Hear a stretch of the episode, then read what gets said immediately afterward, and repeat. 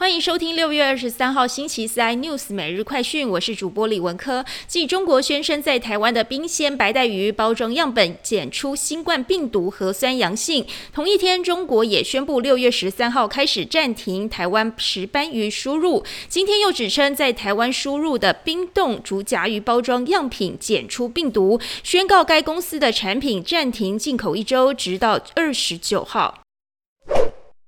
金砖五国北京视讯峰会登场，俄国总统普京与会，这是他下令对乌克兰展开特殊军事行动以后首次在国际的舞台上亮相。中国在这次主导的峰会中，作为经济实力最强的国家发表谈话，认为金砖国家应加强政治互信和安全合作，反对霸权主义和强权政治，以抵御美国为主的西方联盟，更称为这是 G7 的替代品。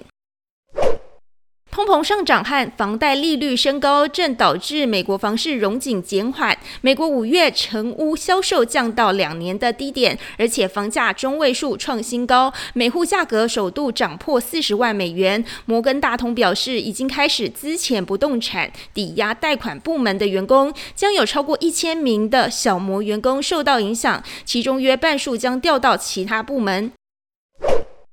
本土法人以及外资连日来相继调降长荣平等以及目标价。美系外资最新报告将长荣平等由买进大降到卖出，目标价由一百六十元对半砍到七十元。虽然也有本土法人力挺维持买进的平等目标价上看三百六十五元，但货柜股仍是难敌市场的卖压，股价持续破底。今天长荣、阳明收盘都跌破百元关卡以下。更多新闻内容，请锁定有线电视四十八八十八 MOD 五百零四三立财经台 News 或上 YouTube 搜寻三立 iNews。感谢台湾最大 Parkes 公司声浪技术支持。你也可以在 Google、Apple、Spotify、KK Bus 收听最新 iNews 每日快讯。